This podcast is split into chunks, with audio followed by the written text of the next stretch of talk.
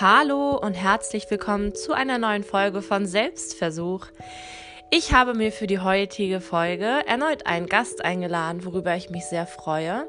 Ich werde gemeinsam mit meiner Freundin Hanna über ein sehr persönliches Thema sprechen, und zwar über unsere Therapieerfahrungen. Ähm, wir werden über die Hindernisse sprechen, die wir hatten am Anfang, um überhaupt eine Therapie zu finden und um verschiedene Erlebnisse und Erfahrungen.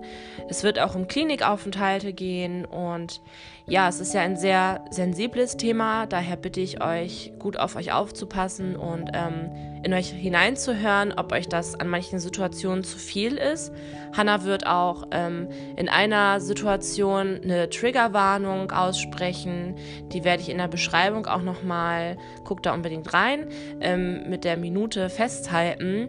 Da könnt ihr dann gucken, ähm, ob ihr da, wenn euch das zu viel ist, einfach weiterspult und Genau, am Ende werden wir auch nochmal auf verschiedene Anlaufstellen eingehen, an die man sich wenden kann. Ich wünsche euch auf jeden Fall bei dieser Folge ja viel Spaß und ähm, lasst mir auf jeden Fall euer Feedback gerne da und Themenwünsche, Anregungen, alles Mögliche bei Instagram. Da heiße ich selbst Versuch Podcast, alles in einem Wort. Und ja, ich sag mal, los geht's.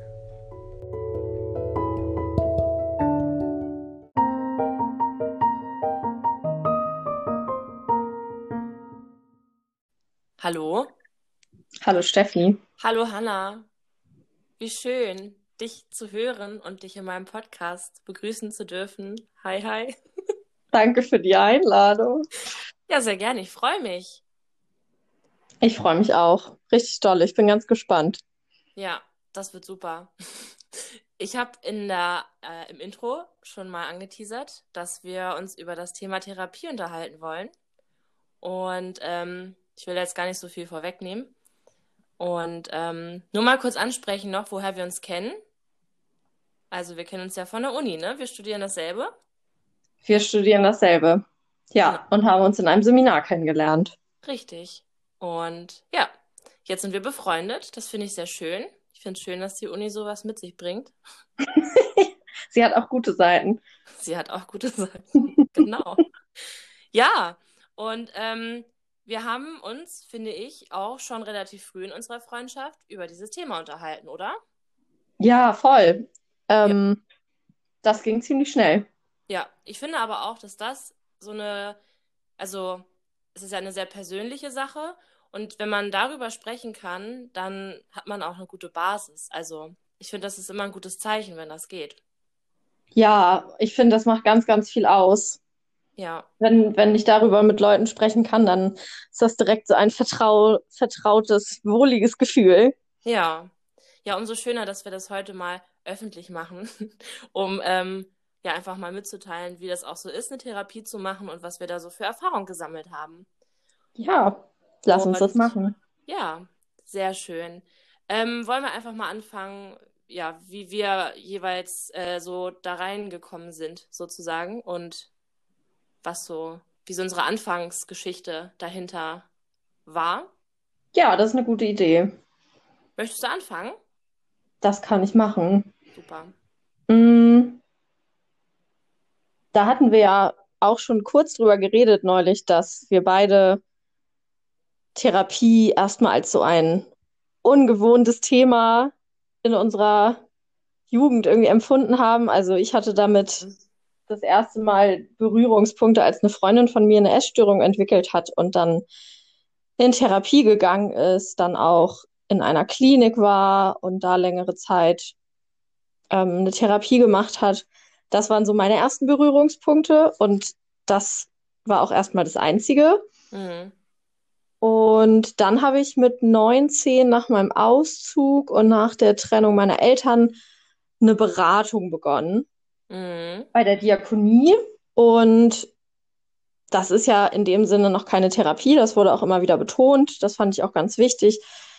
Das ist einfach auch nochmal was anderes als eine Therapie. Das war so das erste, die erste Erfahrung, die ich hatte mit Profis oder mit, mit anderen Menschen über, also externen Menschen, die nicht zu meinem Freundeskreis gehören, über ja, Herausforderungen und Probleme zu sprechen, die ich habe in meinem Leben. Mhm. Und mh, mm, ja, das war ganz intensiv, so anderthalb Jahre. Und dann habe ich auch mein Studium begonnen und bin nochmal umgezogen. Ja. Und das wurde dann auch immer weniger von den Terminen. Jetzt bin ich so nochmal einmal im Monat, denke ich, da, weil mir das einfach total gut tut, diese Verbindung auch zu der Frau, mit der ich da diese Beratung mache, weil die einfach ganz viel über mich weiß. Und dann war es so, dass ich im Winter 2017 wirklich mal gedacht habe, boah, ich komme nicht mehr klar. Das steigt mir alles etwas über den Kopf, gerade so was Herausforderungen und Probleme mit meiner Familie angeht. Mhm. Und habe mich dazu entschieden, bei der Kassenärztlichen Vereinigung, bei der Terminservicestelle anzurufen. Das bietet jedes Bundesland an. Das ist eben eine Hotline. Und da gibt es die Möglichkeit, bei Fachärzten und eben auch bei Psychotherapeutinnen und Therapeuten Termine zu bekommen innerhalb von vier Wochen. Mhm. Ich durfte mir allerdings eben die Person nicht aussuchen. Also sie ordnen einem jemandem zu im Umkreis, ja. da wo man eben wohnt. Und da wurde mir dann eine Therapeutin zugeteilt, bei der ich mich melden konnte in den nächsten Tagen, eben mit dem Hinweis, dass ich von dieser Terminservicestelle komme. Und bei der habe ich dann einen Termin abgemacht.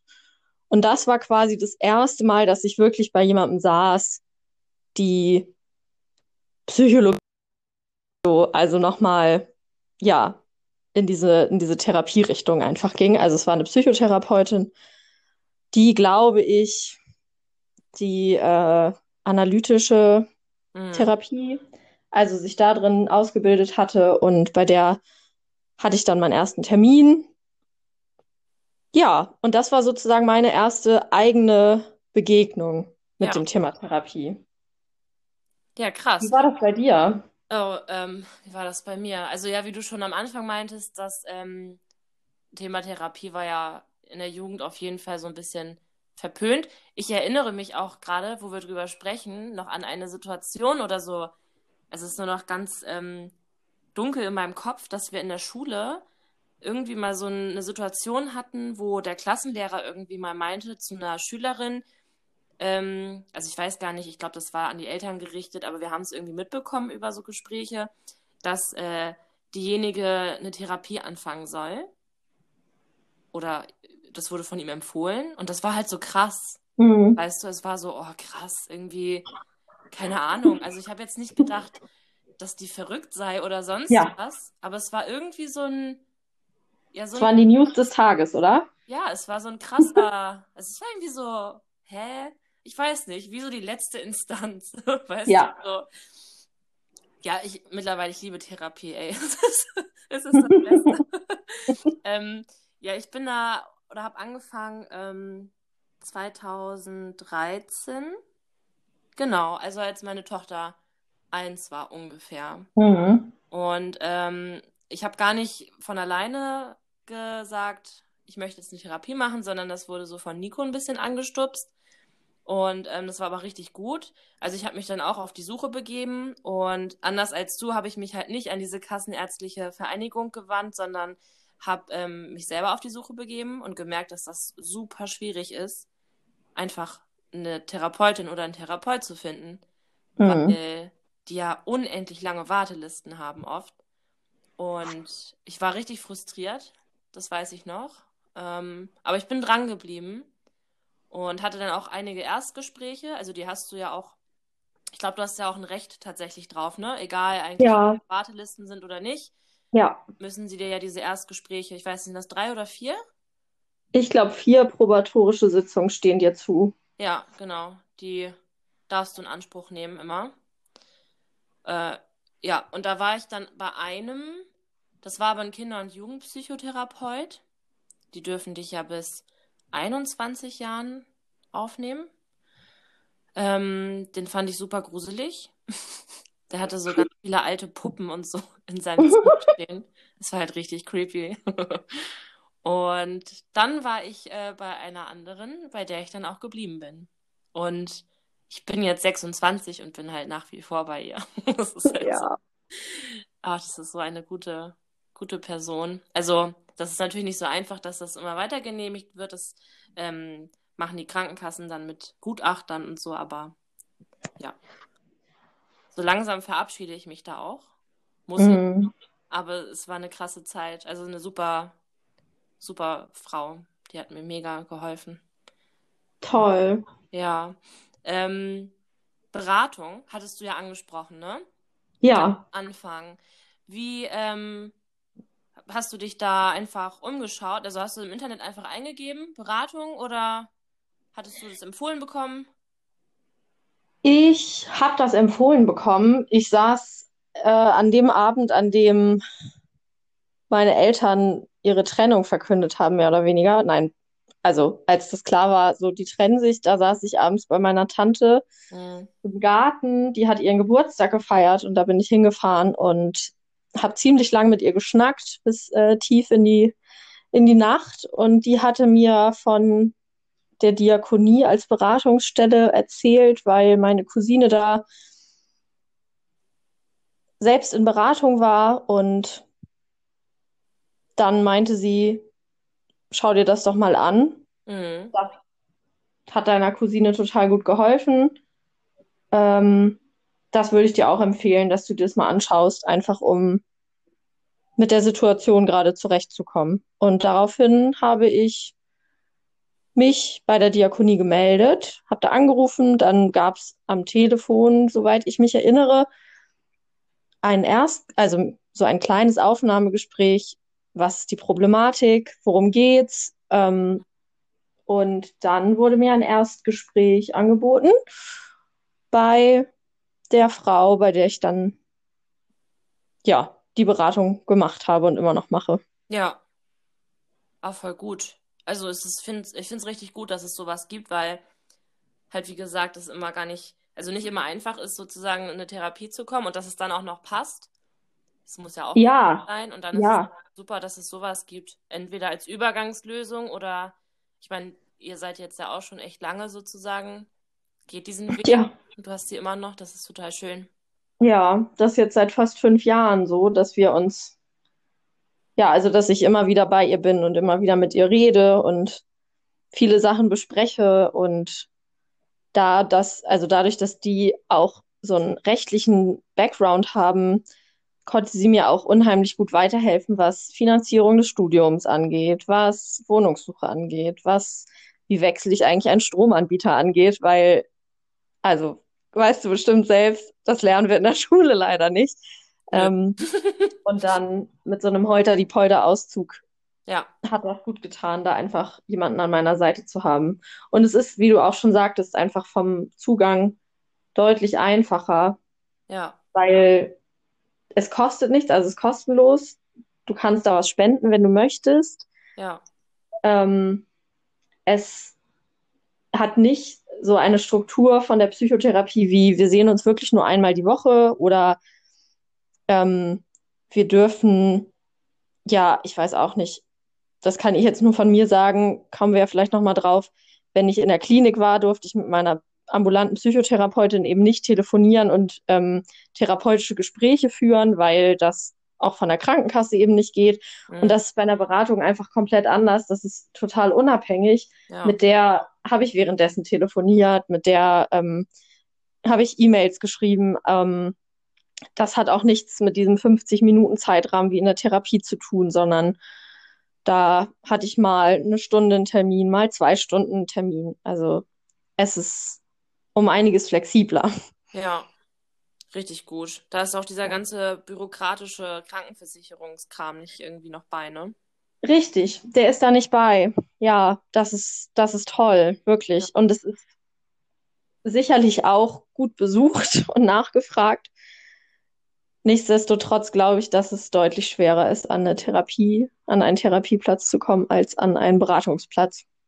ja. Fandst du den Unterschied dann, als du angefangen hast bei deiner Therapeutin? Ähm, fandst du, es war ein großer Unterschied? Also hast du das gemerkt irgendwie? Oder also weißt du die Art, wie gesprochen wird oder wie Ja, gefragt wird, was gefragt wird? mm, also ich glaube, dazu ist es wichtig zu sagen, dass die Therapeutin, bei der ich dann war, nicht die Therapeutin ist, die ich jetzt habe. Mhm. Denn ich war bei der Therapeutin, die ich da im Winter 2017 ähm, kontaktiert habe, bei der ich dieses eine Erstgespräch hatte, die sagte mir schon in diesem Erstgespräch, dass sie bald in Pension geht und auch gar keine Plätze zur Verfügung hat. Wir könnten jetzt gerne dieses Erstgespräch machen und dann ist aber auch vorbei. Mhm. Hm, von daher, ja, war da auch grundsätzlich dann schon meine Motivation nicht mehr ganz so hoch. Ähm, ich kann mich aber erinnern, dass es auf jeden Fall anders war. Also es ging eben auch erstmal darum, den bürokratischen Teil irgendwie abzuarbeiten mit Krankenversicherten, Karte und so weiter. Und dann eben zu schildern, was, was führt mich denn dahin und worum geht's denn? Und dann waren quasi diese 50 Minuten mehr oder weniger auch schon vorbei. Mhm. Also so vom Erstkontakt würde ich bisher sagen, dass eine Beratung da schneller in die, in die Praxis geht, schneller dahin kommt zu sagen, wir machen jetzt dies, Sie machen jetzt das, hören Sie mal auf damit. Wohingegen das bei einer Therapie, wie ich jetzt finde, erstmal länger darum geht, warum geht es überhaupt? Und zu erzählen und zu erzählen und zu erzählen. Mhm. Ähm, die Fragen sind um, oder die Gespräche sind, finde ich, deutlich tiefer und subjektiver auch, also in dem Sinne, als dass meine Therapeutin jetzt, die ich jetzt habe, eben auch oft nochmal fragt, und wie geht es Ihnen dabei? Und wie ging es Ihnen dabei? Und was glauben Sie, was Ihnen helfen kann? Und bei der Beratung ist es eher echt wie so ein Alltagsgespräch. Also als wenn ich mit einer Bekannten rede, die mir dann auch echt einfach auch mal sagt, nee, damit ist jetzt Schluss. Wir machen jetzt das und das. Und das habe ich von meiner Therapeutin so noch nie gehört. Also, dass die einem auch mal eine klipp und klare Ansage macht. Das ähm, habe ich bei der Beratung anders empfunden. Ja. Ja, aber es ist auch total schön, finde ich, dass du sozusagen beides jetzt auch gleichzeitig hast. Ja. Ne, dass du, Doch. das kann man ja auf jeden Fall auch immer machen, ähm, dass man trotzdem man zum Beispiel in der Beratung ist und dann eine Therapie anfängt, trotzdem noch bei dieser Beratung sein kann und auch andersrum. Also auf jeden Fall. Einfach alles, das, was geht und was sich gut anfühlt, mitnehmen und nutzen. Ja, das kann ich auch echt jedem, der oder die die Möglichkeit hat, ähm, ans Herz legen, weil es einfach toll ist, weil es eben doch sehr unterschiedlich ist. Also bei der Beratung komme ich eher nochmal mit so alltäglichen Geschichten um die Ecke. Ja während ich in der Therapie ja eben an Veränderung von Glaubenssätzen und so weiter arbeite. Ja. Ähm, was man jetzt auch nochmal sagen kann, ist, es gibt ja verschiedene Therapieformen. Ich glaube, wir machen beide zurzeit eine tiefenpsychologisch fundierte Therapie. Nee. Nee? Ich mache eine Verhaltenstherapie. Ah, siehst du. Weißt du, was der Unterschied ist? Hm, also eine Verhaltenstherapie ist, soweit ich das jetzt einordnen kann, also ich poche da nicht auf einen hundertprozentigen Wahrheitsgehalt, ist ähm, eben ein, ja, also eher zu schauen aufs Hier und Jetzt. Also was wende ich momentan für Strategien an, um mein Leben auf die Reihe zu bekommen und da eben in der Therapie Strategien zu verändern, Glaubenssätze und Gedanken zu verändern, mhm. die aktuell sind. Also ich empfinde das als etwas, was im Hier und Jetzt sehr anknüpft okay. und eben darauf basiert, im Hier und Jetzt Strategien zu verändern, Gedanken mit anderen, ja, ihr schlagt schon, ordnen. ihr schlagt ja aber schon immer die Brücke wieder zurück in die Kindheit und irgendwie, woher das kommen kann, oder? Das ist ja nicht. Doch, das auf jeden Fall. Also ich glaube auch, dass es da tatsächlich oft auch Überschneidungen gibt, was das angeht, kann ich mir vorstellen. Ähm, dass ja immer meine Therapeutin immer mal fragt, ja, kennen Sie das denn von irgendwoher? Wissen Sie, ob das schon mal jemand zu Ihnen gesagt hat, wenn ich irgendwelche Glaubenssätze jetzt darstelle? Ja. Ja, also die, die Brücke wird auf jeden Fall immer, immer wieder geschlagen, ja. Mhm. Ja, ich habe auch das Gefühl, dass die Therapieformen sich schon ein bisschen ähneln. Also bei mir in der tiefen psychologisch fundierten ist es auch so, dass ähm, es ist viel aus der Vergangenheit, aber es ist trotzdem auch immer, also so, dass ich ähm, so eine Art Handlungsfähigkeit für das Jetzt erlernen, Mhm. erlangen kann. Also relativ ähnlich wie bei dir, Ja, was du jetzt so erzählt hast. Ähm, ja, genau. Aber ich glaube, das ist vielleicht auch einfach ein bisschen abhängig, ne, vom Therapeuten oder der Therapeutin, wie die vielleicht davon arbeitet. auch aus. Ja, Also, und was ja auch tatsächlich bewiesen ist, und das finde ich auch ganz spannend, gerade auch für die, die sich jetzt vielleicht fragen, welche Therapieform ist denn für mich die beste, dass es viel, viel wichtiger ist, wie die Beziehung zwischen Klient, Klientin mm, und Therapeut, Therapeutin ist, als die Therapieform. ja, Darauf kommt es echt an. ja, ja, das glaube ich auch. Deswegen nicht verzagen, wenn ähm, die Suche länger dauert. Also, ich hatte am Anfang nämlich auch so ein bisschen den Gedanken, als ich dann meinen Termin bekommen habe und es dann nicht gepasst hat, echt zu denken, oh, Ja, jetzt mach das doch lieber weiter, sonst hast du nix. Aber das ist halt richtig blöde, sich da durchzuquälen, weil das bringt halt niemandem was. ja, ja, Dann lieber weitersuchen und sonst nochmal, auch wenn es wirklich brennt, kann man ja immer sich an eine Klinik oder an eine Ambulanz wenden. Da können wir ja gleich nochmal drüber schnacken. ja, Ähm, oder halt Beratungsstellen. ja, auf jeden Fall. Oder eben sowas wie Telefonseelsorge. Genau. Ich glaube, die Deutsche Depressionshilfe bietet auch ein Notfalltelefon an. Also Ja, es gibt da zum Glück auch Alternativen, genau. zumindest für den Anfang. Ja. Auf jeden Fall. Niemand muss irgendwo alleine durch. Nee, Zum Glück. Ja, Hanna, was mir gerade noch eingefallen ist, ich weiß nicht, vielleicht erinnerst du dich da noch dran, ähm, deine erste Therapiesitzung. Ja, War auch so aufgeregt. ja, ich war voll aufgeregt. Vor allem, also wenn ich jetzt mich an die zurückerinnere, von der ich gerade eben schon erzählt habe, von dieser Therapeutin, die ich da über die Terminservicestelle bekommen habe, bei der hieß es halt auch direkt schon am Telefon, bitte erst um Punkt, ich sage jetzt einfach mal 14 Uhr, also um 14 Uhr hatte ich den Termin, Mhm. bitte erst um Punkt 14 Uhr klingeln, weil vorher noch die andere Sitzung ist. Mhm. So. Und das war für mich schon so ein, okay, okay, da ist niemand, der mich irgendwie empfängt. Also wie in der Arztpraxis jetzt so eine Rezeption oder so, das gibt's nicht. Das ist alles, meistens sind es eben nur wirklich die Therapeuten, Therapeutinnen, die da arbeiten. Und da stand ich dann auch schon ganz himmelig vor der Tür und habe auf die Uhr geguckt die ganze Zeit, bis dann Punkt 14 Uhr war, bis ich klingeln durfte. Und ja, also ich war auf jeden Fall aufgeregt. Ich Ja. habe dieses Zimmer beäugt, mich gefragt, ob die mich jetzt wohl lesen kann. Ach, ich weiß auch nicht. Ich fand, das war immer, das war für mich immer so ein Mythos. Ähm, Therapeutinnen und Therapeuten können Menschen lesen.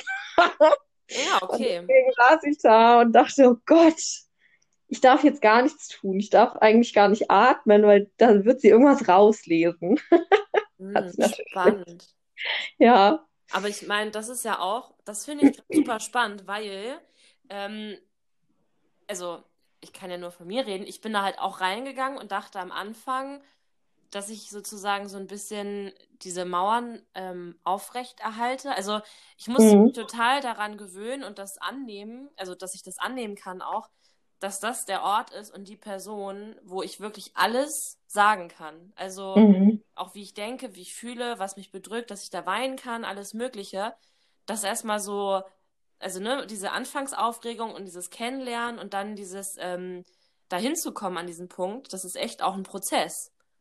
Und Ja, ich finde es aber im Endeffekt dann, also es ist richtig schön, wenn es dann funktioniert, aber ich finde, es hat auch richtig viel mit Mut zu tun, sich da zu öffnen.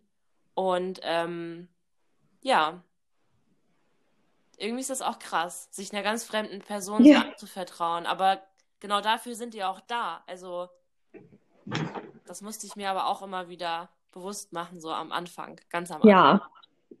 Die Und bekommen Geld dafür, dass sie mir zuhören.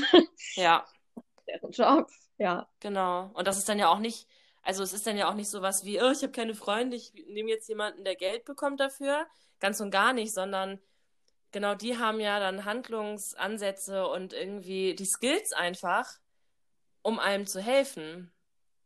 egal was es ist. Also ich dachte früher Ja. immer, dass meine Probleme nicht wichtig genug wären. Mhm.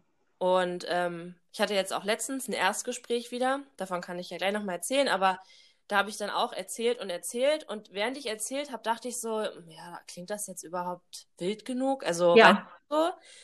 Und im Endeffekt hat sie mir das wieder, hat sie mir was gespiegelt und es hat mir gezeigt, krass, okay, das ist super, super viel und super wichtig, auf jeden Fall. Und das war auch total schön, das so, ja, gespiegelt zu bekommen, weil so im Ja. Alltag, ja, kommt man nicht oft zu der Situation, dass man auch wirklich mal alles ehrlich rauslässt, so. Ja, weil es eben, also so empfinde ich es auch immer mal wieder. Ich kann zum Glück sagen, dass ich es nicht immer so empfinde, weil ich mich zum Glück mit Menschen umgebe, die da sehr sensibel sind und sehr offen. Trotzdem finde ich, kommt es immer mal wieder vor, dass es eben auch schon fast um einen Vergleich davon geht, wessen Probleme sind jetzt sch schlimmer und schwerwiegender, wer ist gestresster im Alltag. Also Mm. Mir sind immer mal wieder solche Menschen begegnet, wo es eben darum ging, so, puh, wem geht's jetzt eigentlich gerade schlechter? Und das ist dann schon fast so ein, so ein Wettkampf. Und Mm. da ging es halt nicht darum, sich dafür dann Hilfe zu suchen und gegenseitig irgendwie Empathie zu empfinden und zu sagen, boah, das klingt, das klingt echt ganz schön schwierig.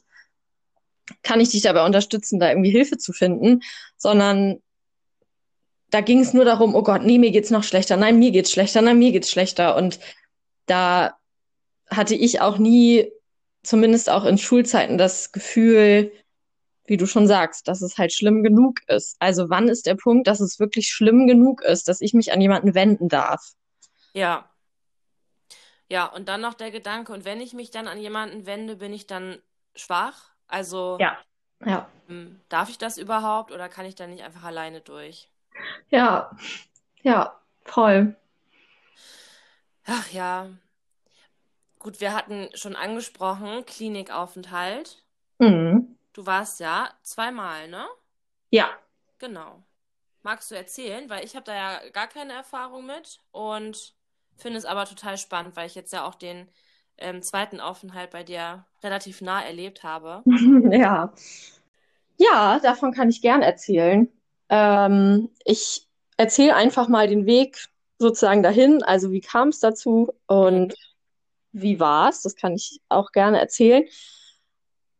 Es war so, dass ich nach diesem Erstgespräch, von dem ich jetzt schon mehrfach erzählt habe, keine Therapie angefangen habe. Also mit diesem Erstgespräch war es das dann auch. Und Mhm.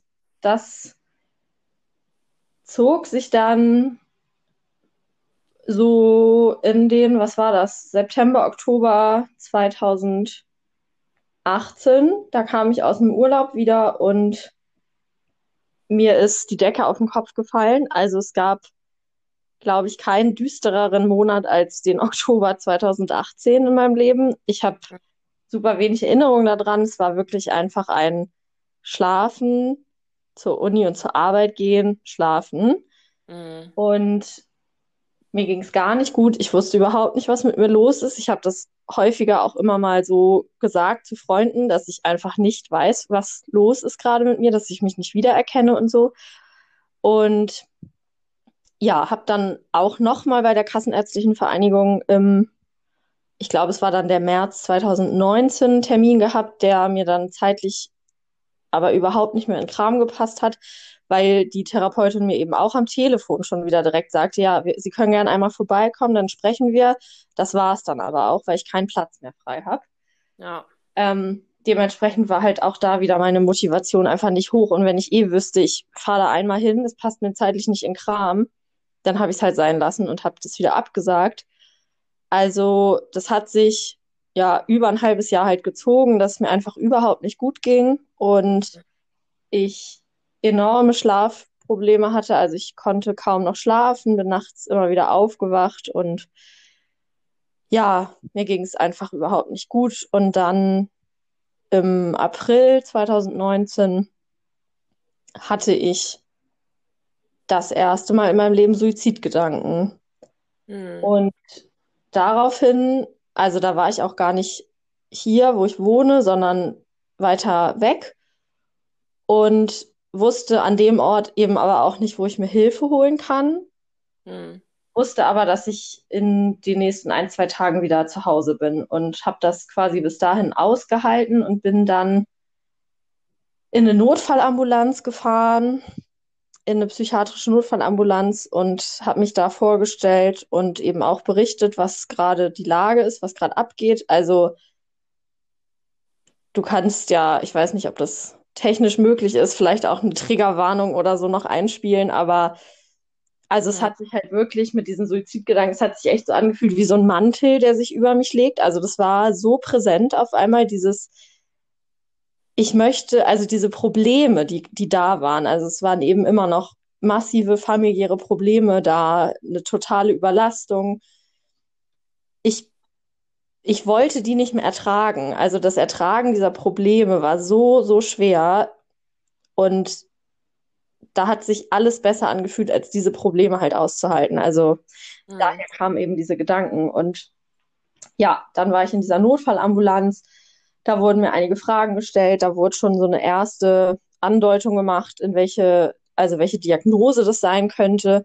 Und wurde da eben an eine Psychotherapeutin vermittelt aus dem Haus und bei der hatte ich dann innerhalb der nächsten Tage ja auch mein erstes Gespräch. Mit der habe ich Diagnostik gemacht. Also bei der hatte ich, ich würde sagen, ungefähr fünf Termine, die ja viel Diagnostik waren, also viel Fragebögen, viele mhm. Einschätzungen und so weiter und auch ein Termin bei einem Psychiater weil mir die Therapeutin eben auch empfohlen hat, da medikamentös zu unterstützen, um aus der Krise rauszukommen. Und ja, das war alles ähm, in diesem, in dieser Klinik, also in diesem Klinikkomplex sozusagen, waren das alles ähm, Angestellte. Also das, da musste ich nicht groß auf Suche gehen sozusagen, sondern ich wurde von der Notfallambulanz eben direkt an die Therapeutin verwiesen, die hat mich an den Psychiater verwiesen. Das waren sehr angenehme und kurze Wege in dem Moment, wo es mir eben auch einfach nicht gut ging. Mhm. Und dann sagte die Therapeutin in dem einen Termin zu mir, dass sie es für super hält, wenn ich in eben eine intensive Unterstützung, also wenn ich intensive Unterstützung annehme und mhm. ähm, sie mir da eben eine Tagesklinik oder einen vollstationären Aufenthalt empfiehlt und hat mir dann zwei, ja, so Flyer in die Hand gedrückt und gesagt, das ist die Tagesklinik, das ist die Station, gucken Sie sich das an, was Sie für sinnvoll erachten, dann sprechen wir nächstes Mal darüber. Und ja, ja dann habe ich mir das alles durch den Kopf gehen lassen, mitten im Studium, ne, mit einem Nebenjob, eine Wohnung, mhm. alles. Also das ist ja, das war für mich erstmal so, pff, okay, was bedeutet das jetzt, wenn ich mich dafür entscheide, da irgendwas zu machen? Äh, wusste aber eben auch, ich, ich konnte halt nicht mal mehr einkaufen, weil es einfach, ich, ich konnte mich nicht entscheiden. Ich war mit allem überfordert und ähm, ja, habe dann eben auch zu ihr gesagt beim nächsten Termin, dass ich mich, mich für die Station entscheide, weil ich einfach gerade überhaupt nicht mehr klarkomme. Ja. Und der Arzt hatte mir in dem Zuge eben auch schon ja, Medikamente, also wir hatten schon mit einer Medikation angefangen, das, da können wir auch gerne noch drüber sprechen, das ist eben auch so ein Thema für sich und irgendwie da die richtigen Medikamente zu finden und so weiter.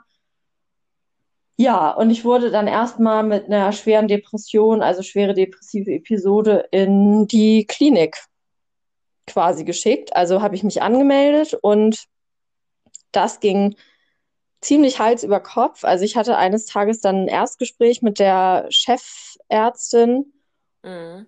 die die Dringlichkeit, glaube ich, sehr wahrgenommen hat, denn sie hat noch in diesem Erstgespräch mit dem, mit dem ähm, Oberarzt der Station telefoniert und gefragt, wann der nächste Platz frei wird. Und mhm. dann war es zwei Tage später soweit, dass es ein Platz für mich äh, auf der Station frei war.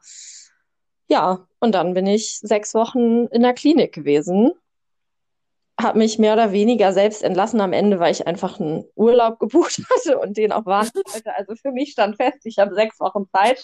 Die habe ich, die, die mache ich. Ähm, und ja, am Anfang war ich natürlich maßlos überfordert. Also mein Vater hat mich da hingebracht. Ich habe diese Station gesehen und ich weiß immer noch, ich kam aus dem Fahrstuhl und es ist ein quietschgrüner Boden auf dieser Station und mhm. ich habe diesen Boden gesehen und dachte, um Gottes Willen, was, was, äh, wie soll ich das hier aushalten? Mit diesem quietschgrünen Boden. Da, da, da springe ich doch so schon an die Decke. Ja. Ähm, ich glaube, das ist für niemanden einfach, so ein, so ein Stationsaufenthalt zu beginnen, gerade wenn noch keine therapeutische Erfahrung wirklich da ist und ja, ich da ja auch sonst noch nie wirklich Berührungspunkte mit hatte. Naja, wurde aber total nett aufgenommen, hatte eine tolle Zimmernachbarin. Ähm, die ersten Tage sind verflogen und ich kann mich noch Mhm. daran erinnern, einfach, glaube ich, durch die ganze Aufregung.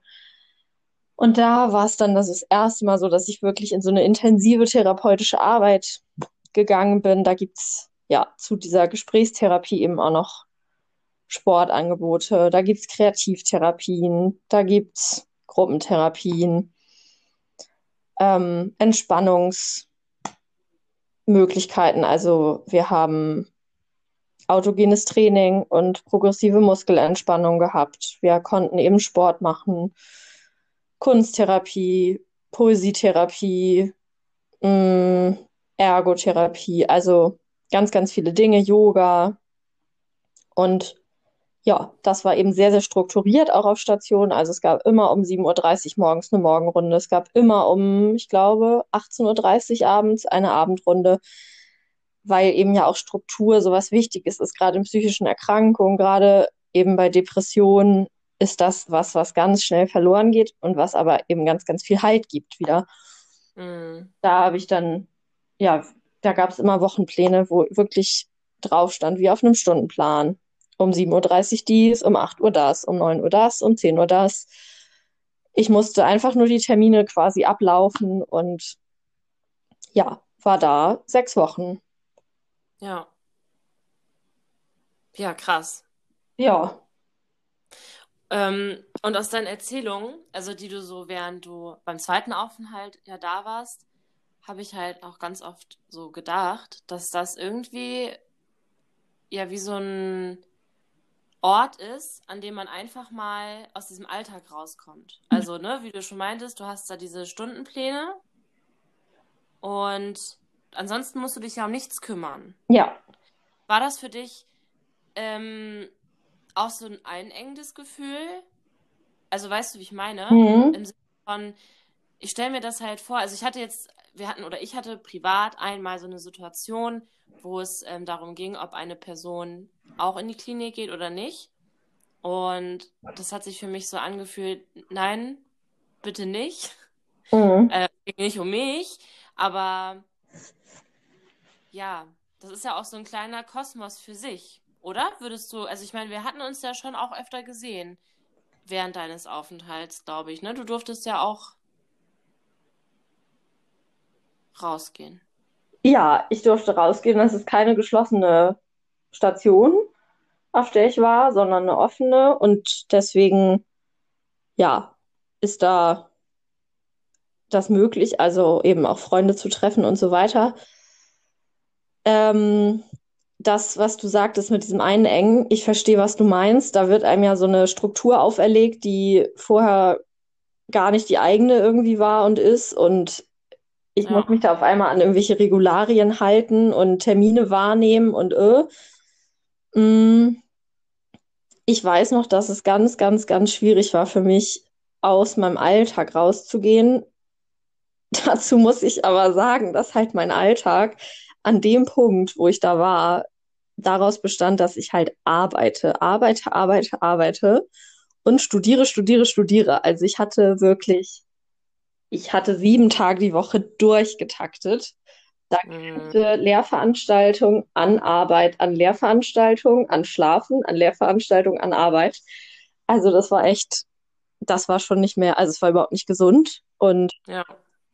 dann auf einmal zu sagen, ich bin jetzt krankgeschrieben, ich darf gar nichts mehr tun. Also ich darf nicht mehr studieren gerade, ich bin raus. Ich, ich arbeite gerade nicht, die, diese, die kommen jetzt ohne mich klar.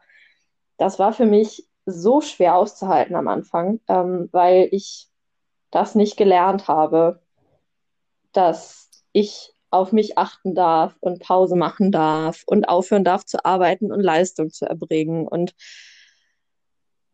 ja, ich bin einfach aber dann auch was so, also was diese Strukturen anging, schon so ein bisschen hörig. Also ich war immer an Ort und Stelle, wenn ich da sein sollte. Das passt auch in dieses Leistungsschema. Also ich wollte nie Leute enttäuschen in der Klinik. Mhm. Ähm, das war auch immer mal wieder Thema, auch im zweiten Aufenthalt, dass ich, also für wen ich das da mache und dass es, also dass ich eben mich auch frei machen darf davon, dass ich ähm, Leuten nicht gefallen muss. So, also das war eben immer was, was mich sehr, sehr gelenkt hat. Und dementsprechend war das für mich überhaupt kein Problem, auf diese Strukturen zu hören, weil dadurch habe ich ja Anerkennung gekriegt und da mich eher von frei zu machen und zu sagen, nee, ich verpenne jetzt auch einfach mal. Das war ein ganz schön krasser Schritt. Also ich habe beim zweiten Aufenthalt einfach mal meine allerletzte Morgenrunde verpennt. Stimmt. ich erinnere mich. Ja, also es war nicht die einzige Morgenrunde, die ich verpennt habe, aber das war eine davon und das weiß ich einfach auch noch, weil das eigentlich der Tag war, wo ich nicht verpennen wollte, aber da habe ich verpennt. ja. Ja, krass. Das klingt aber auch, als wäre das dann wirklich eine, ja, so eine Art Rettung gewesen in der Zeit, ne? Ja. Dieser, der Klinikaufenthalt. Das war auf jeden Fall eine Rettung. Also das war aller, allergrößte Zeit, allerhöchste Zeit, dass ich da, da bin und dahin gehe und aus diesem Alltag, aus diesem Hamsterrad rauskomme. Ja. Ähm, ja, und ich, also auch die Therapeutin, die ich da hatte, das ist so eine tolle, so, so eine tolle Frau. Also die hatte ich jetzt auch beim zweiten Aufenthalt wieder. Da bin ich richtig, richtig froh drüber.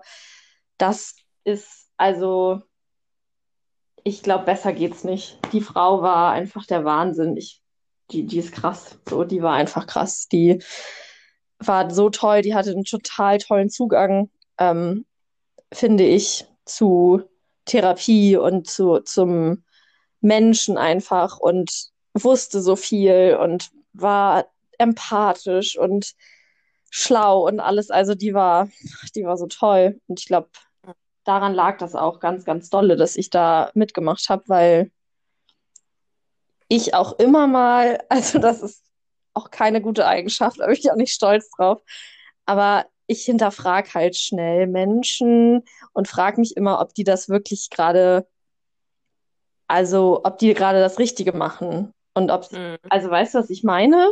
Ob die gerade wissen, was sie tun. Ja. Und bei ihr hatte ich halt das Gefühl, die weiß genau, was sie tut und die hat richtig Ahnung. Und ähm, ja. da konnte ich mich dann auch einfach fallen lassen, weil ich wusste, die weiß, was sie tut. So, da muss ich mir keine Sorgen machen, dass das gerade so ein selbst zusammengeklöppeltes Werk ist.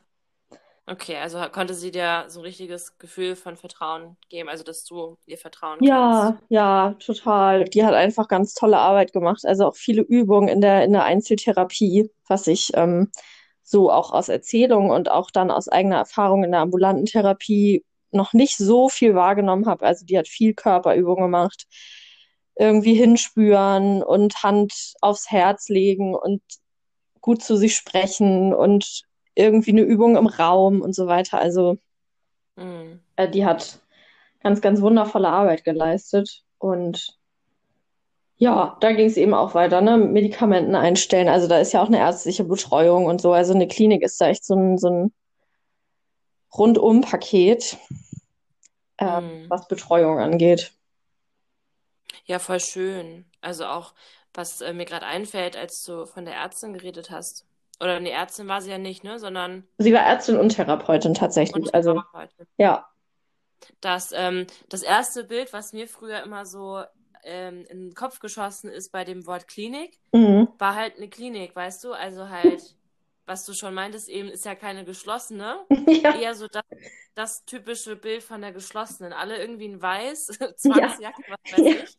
Also ja. jetzt mal super. Ähm, ja, doch, das doch, das ist schon so ein bisschen das erste Bild gewesen, was ich früher hatte. Und ähm, jetzt vor allem durch deine Erfahrungsberichte muss ich sagen, klingt es total, also nach einem wunderbaren Ort, wo man einfach aufgefangen werden kann, wenn es einfach wirklich an einen Punkt kommt im Leben, wo es halt nicht reicht, einmal wöchentlich in die Therapie zu gehen. Auf Oder auch, ja. wenn das gar nicht verfügbar ist. Ne? Und ja. ähm, was du auch meintest, ihr hattet da Yoga und ähm, Tanztherapie und dann, genau, das Gesamtpaket, ne? Die Berat oder die Therapie und ähm, die Ärzte zusammen und Ärztinnen. Das ist total, also ich glaube, das ist auch, ich weiß nicht, ob das bei vielen Menschen so ist oder nur bei mir, also dieses, dieses Vorurteil, dass man das da nochmal aufheben kann. Durch deine Erfahrung konnte ich das auf jeden Fall sehr gut. Das ist schön. Also ich, ich kann eine Anekdote erzählen, direkt zu Beginn meines Klinikaufenthalts. Ähm, ja, mein Vater hat mich da hingebracht und mich auch auf Station gebracht. So, die Station ist im dritten Stock. Also wir sind dann mit dem Fahrstuhl hoch und ausgestiegen beide und dann kam uns ähm, eine von der Pflege entgegen, die da übrigens in Zivil rumlaufen. Also es laufen, die laufen auch nicht in ähm, Kittel rum oder so, sondern alle in Zivil.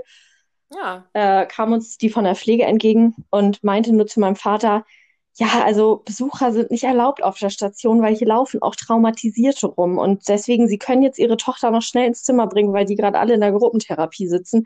Und dann müssten sie gehen.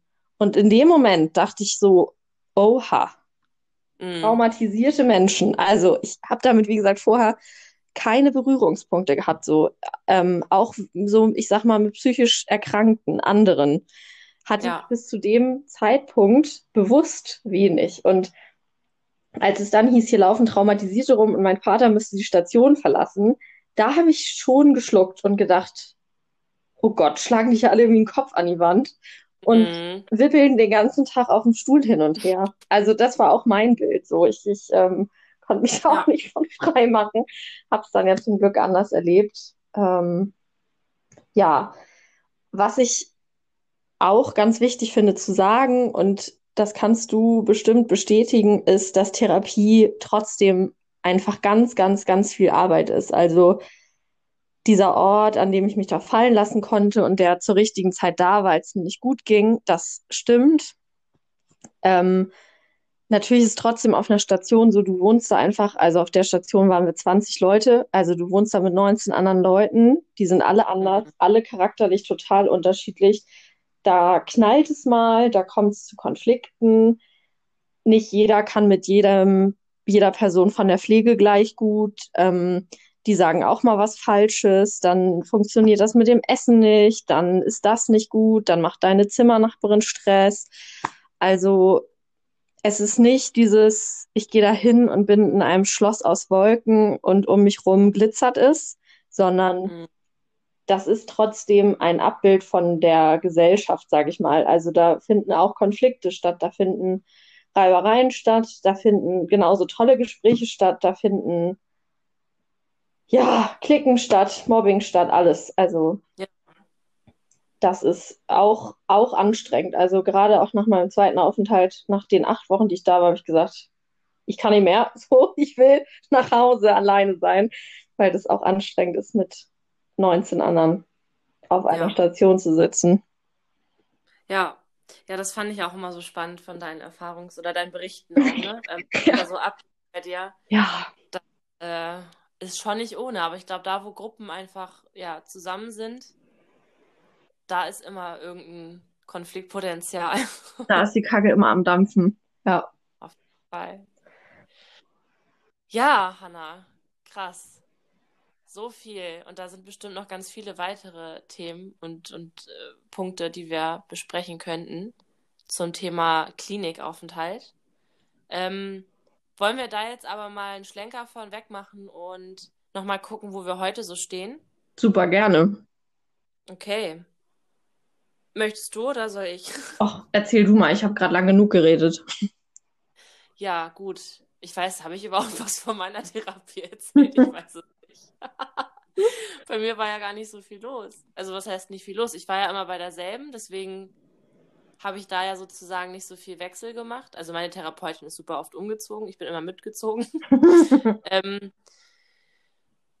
aber ja, also jetzt gerade, weißt du ja auch, äh, steht so ein, so ein Wechsel auf jeden Fall an, mhm. weil ja, wie ich schon meinte, äh, mit meinen 26 Jahren bin ich da jetzt mal raus aus dem Format und ähm, mache jetzt ja oder fange jetzt bald eine Gruppentherapie an und bin super aufgeregt, weil ich ja einfach auch, also wirklich jetzt auch durch deine Berichte habe ich auch schon echt einen heiden Respekt davor. ähm, ihr hattet ja auch Gruppen, also Gruppe, ne? Einmal Ja, die Woche, glaube ich. wir hatten zweimal die Woche Zweimal, Gruppentherapie. stimmt. Ja, einmal die Woche einzeln, ne? einmal die Woche einzeln, richtig. Ja, Ja. leider. Ja. Ja. Und das ist, wird für mich, glaube ich, sehr ungewohnt, weil ich, ähm, ja, ich bin einfach gewohnt, Einzeltherapie zu haben. Und es dreht sich halt 60 Minuten lang nur um mich und meine Probleme. Und Mhm. ich bin sehr gespannt. Es sind ja immer eineinhalb Stunden, die wir jetzt haben werden. Ich bin super gespannt äh, auf die Gruppe. Ich kenne die noch nicht.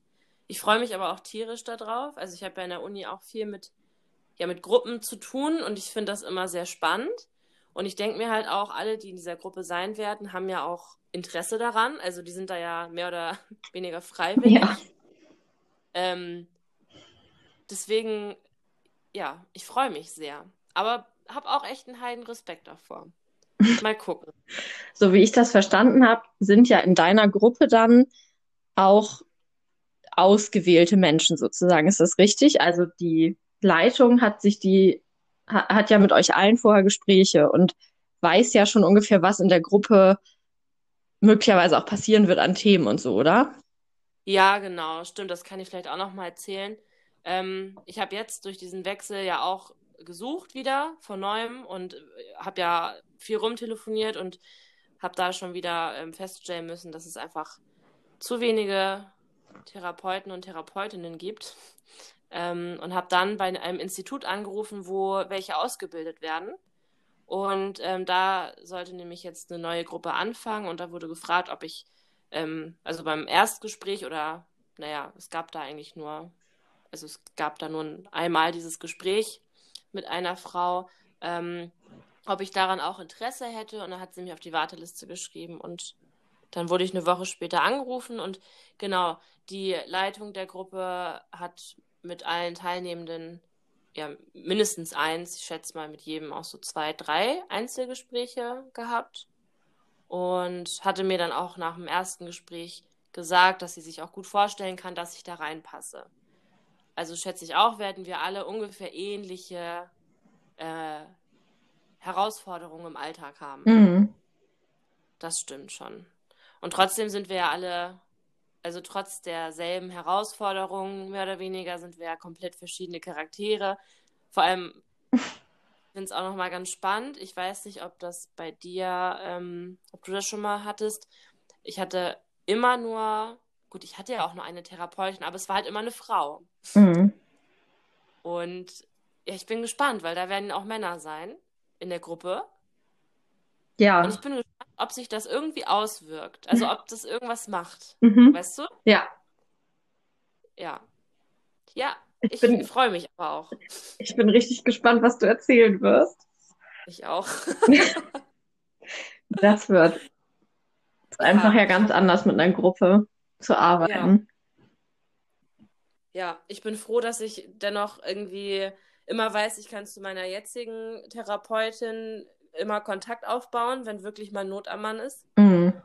Und dass ich halt auch einfach Freunde habe, so wie du, mit denen ich dann auch sprechen kann, wo ich das Gefühl habe, das ist schon fast wie so eine Therapiesession. Also, wenn ich das nicht hätte, dann hätte ich, glaube ich, die Gruppe auch nicht angefangen, muss ich Mhm. sagen. Ja. Schön. Ja, und du, wie ist es bei dir? Ähm, ich habe nach dem Klinikaufenthalt im Sommer meine ambulante Therapeutin gefunden. Ich hatte ganz viel Glück. Also es war die zweite Therapeutin, bei der ich ein Erstgespräch hatte. Und die hatte in dem Moment einen Platz frei. Und den habe ich dann bekommen. Da bin ich ganz froh drüber. Ja. Die ist auch total toll. Ähm, die mag ich super gerne. Und ja, da stecke ich jetzt gerade mitten in meiner Therapie, die bewilligt wurde von der Krankenkasse. Und war dann ja über den Jahreswechsel, über Weihnachten nochmal in der Klinik mh, bis Anfang Februar. Das tat auch sehr, sehr gut. Also der Klinikaufenthalt war für mich auch nochmal um einiges ertragreicher als der erste. Also der erste diente einfach ja wirklich zur Stabilisierung und jetzt der zweite, da hatte ich echt das Gefühl, ich konnte nochmal an richtig tiefen Themen arbeiten und gut weitermachen. Und ja, jetzt bin ich, wie gesagt, bei meiner ambulanten Therapeutin und wir arbeiten auch weiter an tieferen Themen. Das war ihr eben auch ganz wichtig, dass ich jetzt durch den zweiten Aufenthalt nochmal stabiler werde, um eben auch an Themen zu arbeiten, die einiges an Kraft kosten. Und ja, ich bin jetzt auf der Suche tatsächlich gerade nach einer Psychiaterin oder einem Psychiater, einfach weil ja so eine Medikation, also ich nehme eben Medikamente, mhm. die konnte mein Hausarzt jetzt momentan noch verschreiben bisher. Das ist aber ja nicht der wünschenswerte Weg. Also ein Psychiater ist eben jemand, der oder die Medizin studiert hat und dann den Facharzt in Psychiatrie gemacht hat und die können eben sowohl die medizinische Seite ähm, als auch die psychische Seite, sage ich mal, oder psychotherapeutische Seite machen. Mhm. Also eine Psychotherapeutin, die macht eben ne, Gesprächstherapie und so weiter. Die können aber erstmal gar nicht medikamentös einstellen, weil die da eben dann nicht das Wissen haben. Und dafür dient eben ein Psychiater oder eine Psychiaterin und das läuft auch wieder über die Kassenärztliche Vereinigung. Da braucht es dann aber einen Code vom Hausarzt, dass es wirklich notwendig ist. Also nicht wie, wie bei einem Psychotherapeuten, wo jeder jeden Termin erstmal bekommt. Mhm. Und da wurde ich jetzt gerade nochmal auf Montag quasi verwiesen. Also ich hatte da schon angerufen jetzt bei der ähm, Psychiaterin, aber die muss irgendwie noch gucken, wie das läuft mit diesem Termin von der Kassenärztlichen Vereinigung bla bla bla. Auf jeden Fall, ja, ist da quasi jetzt gerade noch eine, eine Entwicklung im Gange, die hoffentlich, die sich hoffentlich Montag klären wird, also dass ich da auch jemanden habe, also einen Ansprechpartner, weil ja, also gerade was Medikamente angeht, ähm, ist es eben auch ja wichtig, einfach mit der psychischen Entwicklung zu schauen. Also es bringt ja nichts, dass ich ähm, mhm. Noch jahrelang was nehme, also Antidepressiva dann in meinem Fall, ähm, die in der Dosierung gar nicht mehr notwendig wären. Genauso ist es aber eben auch wichtig zu schauen, wenn ich da jetzt was absetze, also die Dosierung ähm, verkleiner. Ja. Und passiert da jetzt wieder ein Einbruch, also kommt da möglicherweise wieder eine depressive Episode um die Ecke, dann gilt es ja auch wieder das aufzufangen und zu sagen, na, wir stocken die Dosierung nochmal auf, auf die ursprüngliche Dosierung. Also da bedarf es eine ziemlich engmaschige Betreuung und deswegen, ja, bin ich da gerade auf der Suche. Ansonsten, ja, bin ich bei meiner Therapeutin und bin da sehr ja. glücklich. Ja, das ist sehr schön. Das ist richtig gut, dass du die auch so schnell gefunden hast. Und ich glaube auch, dass wir ähm, bestimmt noch länger in Therapie ja. sein werden. Habe ich so ein Gefühl. ja, ich würde sagen, so mit 80 sitzen wir dann da und erzählen, von unseren 12 Therapeuten, die wir hatten. Ja, die wir alle überlebt haben. ja, die wir alle überlebt haben. Und die verschiedensten Techniken und Formen, die wir, ab, die wir mitbekommen haben. Ähm, ja, und können bestimmt ganz witzige, witzige Stories dann erzählen. Ja. Verschrecken die ja. Leute, die noch keine Erfahrung haben. Genau, wir machen in 60 Jahren einfach nochmal eine Podcast-Folge. Bin ich auch stark für und vergleichen nochmal mit dem heutigen Stand. Genau. Das machen wir. Das ist ein Date. Unbedingt. Ach, schön. Ja, Hanna, ich glaube, wir haben jetzt richtig viel geredet über dieses Thema und mir fällt auch gerade gar nicht mehr so viel ein. Ja. Und ähm, wollen wir ein Ende finden? Ich glaube, das ist eine gute Idee. Und ja. wir können ja also ich denke, wir haben in den nächsten Wochen ja ausreichend Zeit dafür, nach Lust und Laune einfach auch nochmal schnacken, wenn uns noch ein Thema einfallen sollte bezüglich genau. Therapie oder eben auch nicht bezüglich Therapie. Auf jeden Fall. Also, falls ihr noch Themenwünsche habt, vor allem zu dem Thema und ähm, auch gerne gemeinsam mit Hanna, dann lasst es mich wissen. Und dann greifen wir das sehr gerne auf. Ja. Hanna. Unbedingt. Super. Gut, also zusammenfassend versuche ich nochmal die wichtigsten Sachen aufzugreifen, weil sie mir schon wichtig sind. falls ihr irgendwelche Sorgen und Ängste habt oder Nöte, dann zögert nicht und ähm, ja, wendet euch an alle Beratungsstellen, die es gibt. Unter anderem, wie du ja meintest, Sanna, die Diakonie gibt es. Es gibt die Telefonseelsorge. Mhm. Das ist eine kostenlose 0800er Nummer. Die findet ihr ganz, ganz schnell im Internet. Die haben auch einen Chat und äh, sonst auch E-Mail-Kontakt, den man nutzen kann. Ähm, dann natürlich auch, und das ist natürlich am schönsten, wenn das funktioniert, ähm, darüber reden im eigenen Umfeld, wenn das geht. Also Freunde, Familie. Und ja, für Therapie äh, für die Therapiesuche die Kassenärztliche Vereinigung. Ne, da kann man sich äh, dran wenden. Dann fällt dir noch irgendwas ein, was ich vergessen habe, was wichtig ist? Ich möchte alle, die auf der Suche sind, ermutigen, weiterzumachen.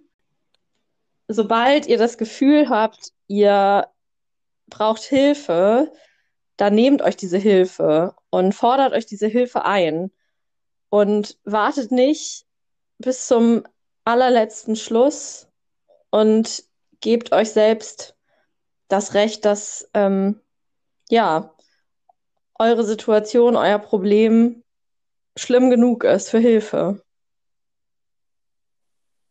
Ja, ich finde, das sind sehr schöne abschließende Worte. Danke. Ach, Hanna, wir reden jetzt seit einer Stunde mhm. und ja, ich glaube, der Abschied naht. Der Abschied naht. Es war sehr, sehr schön, diese Folge mit dir aufzunehmen. Und ich äh, ja, danke dir, dass du auch so ganz offen und ähm, ehrlich aus deinem privaten Leben erzählt hast.